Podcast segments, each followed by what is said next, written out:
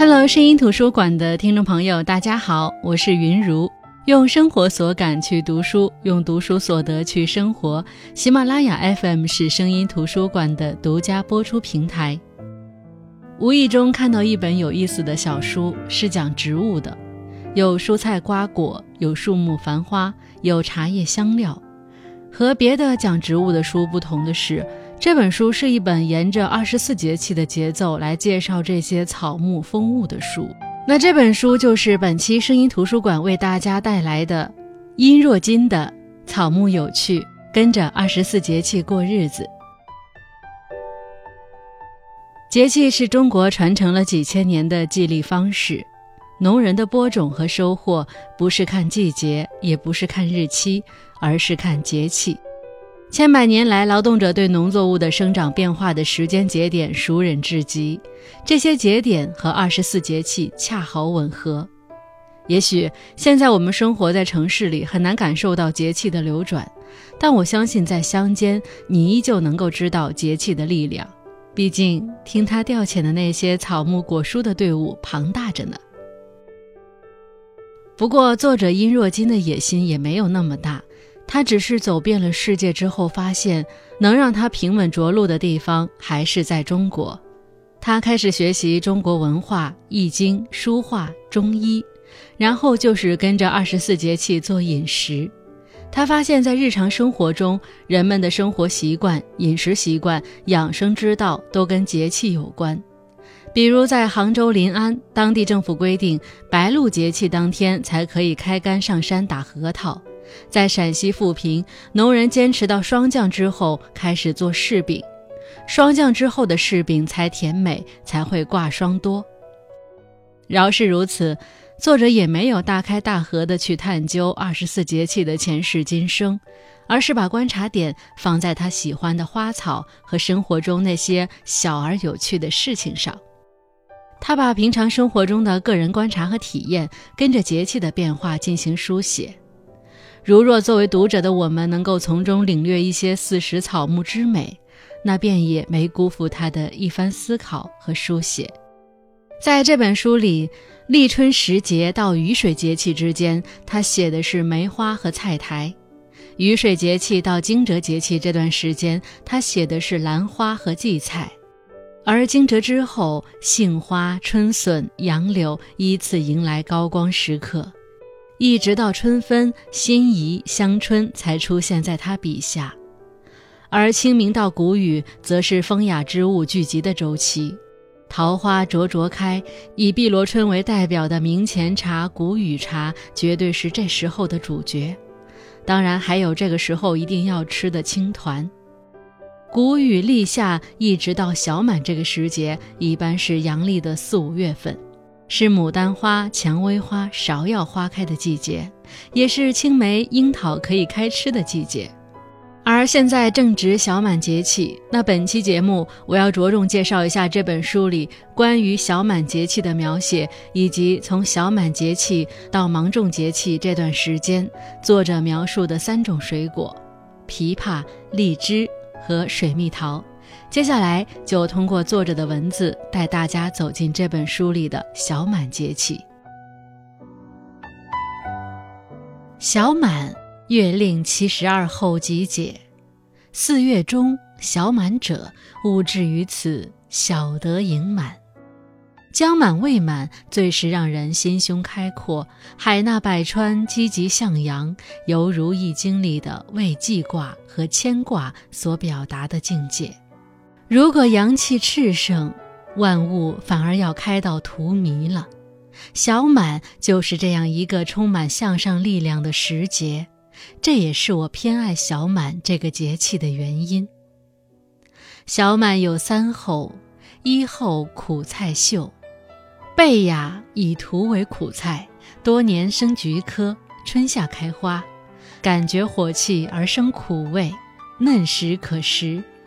二后迷草死，迷草是继葶苈之类枝叶细的叶草。葶苈三月开小黄花，四月结籽，因指阴之所生，到了入夏不胜阳气，便枯死了。三后麦秋至，再又五日，则麦秋至。此时虽夏，余麦则秋，夏麦可以收割了。小满时节，樱桃红透，桑葚梅子，枇杷熟黄。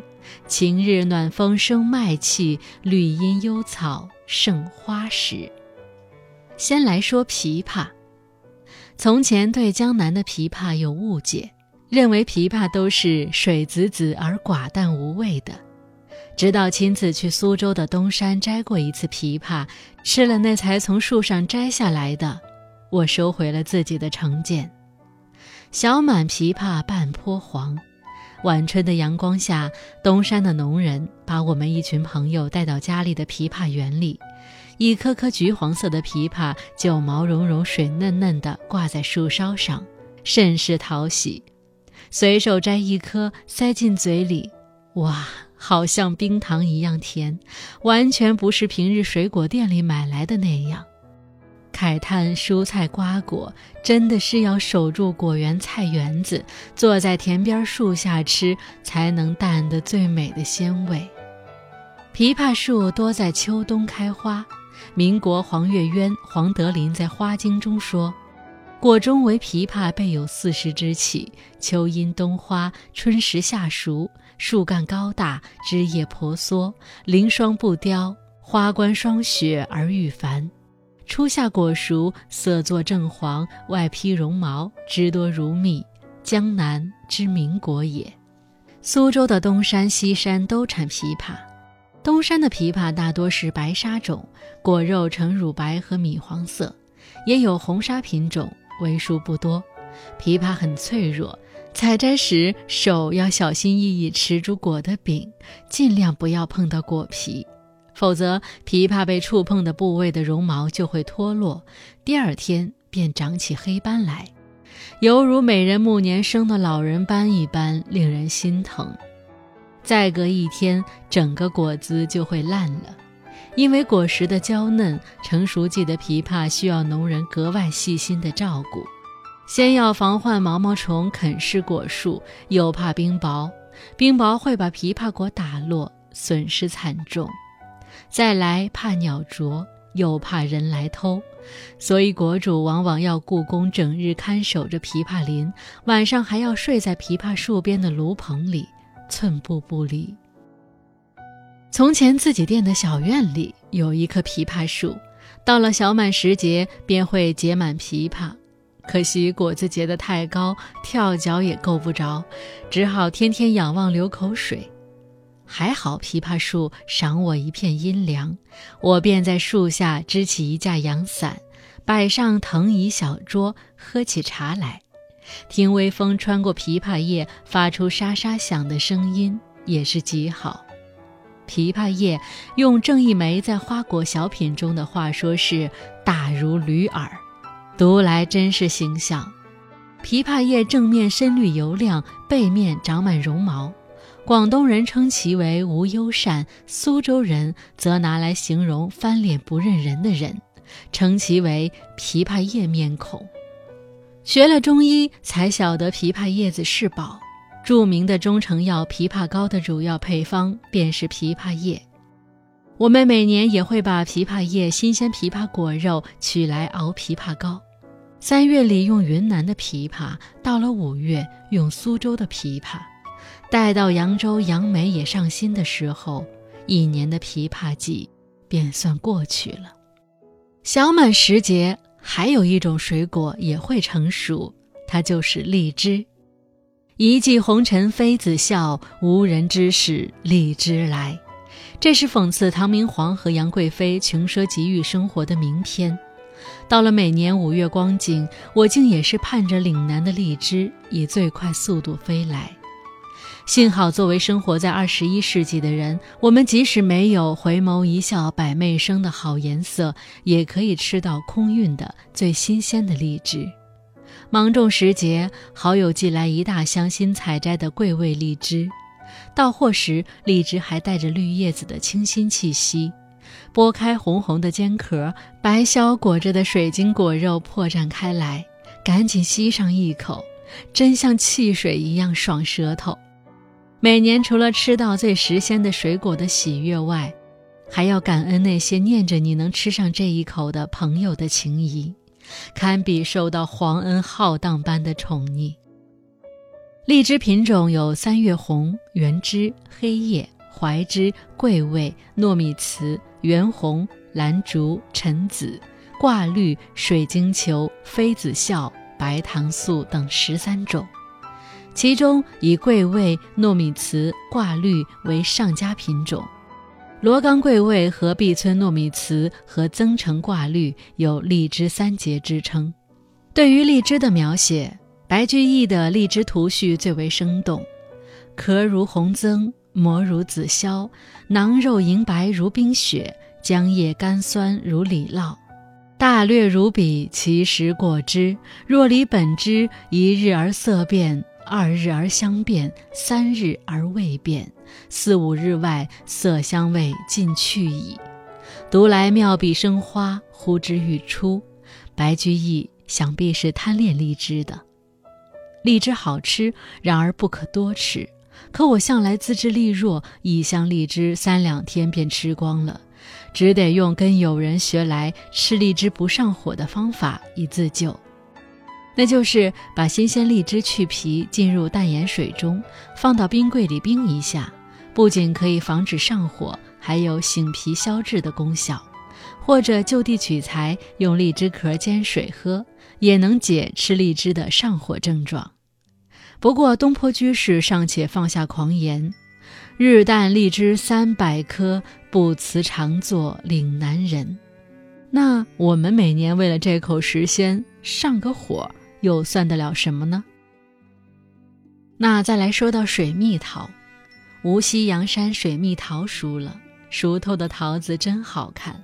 如同略丰腴又面若桃花的好气色的女子，拿起来咬下去一口，哇，甜似琼浆。桃子是土生土长的中国的果物，分为北方桃、南方桃、黄桃、蟠桃和油桃。其中我最爱的是鲜嫩多汁的品种，那种又脆又硬的桃子，我是怎样也欣赏不来的。勉强接受的是黄桃。肉相对紧实，做成黄桃罐头，口感绝佳。古人常说吃桃子能抑颜色，桃子好吃，桃子毛却很讨厌，一不小心粘到手上、脸上又痒又刺，不禁像猴子一样抓耳挠腮起来。后来习得对付桃子毛的办法，只需要在清水中放入一些食用碱，把桃子丢进去浸泡，轻轻搅动。清洗几下，桃毛便脱落了。桃子在中国文化里的口彩好，代表寿。年画中的寿星公和童子都会捧着一颗可爱的仙桃。宁波、象山等地老人过生日做寿时，还会用艾草蒸桃形的点心，里面填上红豆沙馅，在顶部捏出桃尖，再染上红点，上笼蒸熟，寿桃就做成了。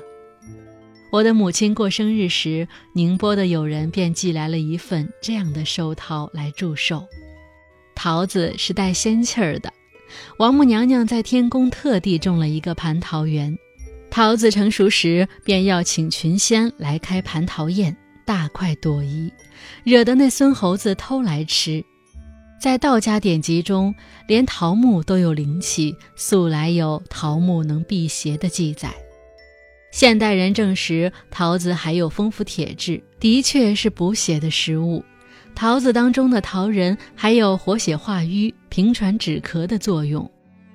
桃花好看，桃子好吃，所以翻翻历史，还真有像以梅为妻的林和靖那样爱桃成痴的人。此人是康熙中叶人，姓陶，名陶。自号陶奴，种了三百棵桃树，把卖桃子的钱分别埋在每一棵桃树下，作为一年的吃穿用度。不过一半都用来买酒喝了。陶陶不娶妻，没子嗣。人家问他，他便指着桃树说：“花是我的妻子，果实是我的孩子，又要妻子做什么呢？”死后，人们便为他建了一座草庵，名为桃奴祠。这算是天下爱桃人中的第一痴了。我疑心是桃仙投胎人间，走错了一遭也说不定。那这就是殷若金的这本书，草木有趣，跟着二十四节气过日子当中的小满节气。其实这几年我也在不同的节气跟大家介绍一些与节气、传统节日相关的书籍作品，只是希望大家能够在繁忙奔波的同时，能够有更多的角度、更多的可能去观察、体会自己的生活，去感受生命当中的时间流转，也能够从中国古代文化当中汲取更多的力量。就像小满，小满是夏季的第二个节气。这个时候，天地中阳气变得充实，气温适宜，万物生气盎然，又从容不迫。在北方，小满时节，夏熟作物的籽粒开始灌浆饱满，但是还没有成熟，只是小满，还未大满。而在南方，小满的时候，雨水开始丰盈，江河湖泊里的水逐渐变满。南方有谚语：“小满大满，江河满。”其实，满的意思就是充实。说到充实，小满也是一个饱含哲理的节气。满招损，谦受益。小满者，满而不损，满而不盈，满而不溢。怪不得有人说，人生最好的状态就是小满。人生小满足矣。好了，那这就是今天跟大家分享的这本书《草木有趣》，跟着二十四节气过日子。我觉得大家可以把这本书当成是一本时令美食、生活美学的书，因为这本书是从植物出发，引申到美食、风物、手艺，由自然风物出发，挖掘相关的民俗典故，捕捉匠心民意，时令雅趣，也分享的是本真的生活方式，同时书写了节气文化传承的智慧和美好。好了，我是云如声音图书馆，我们下期再见。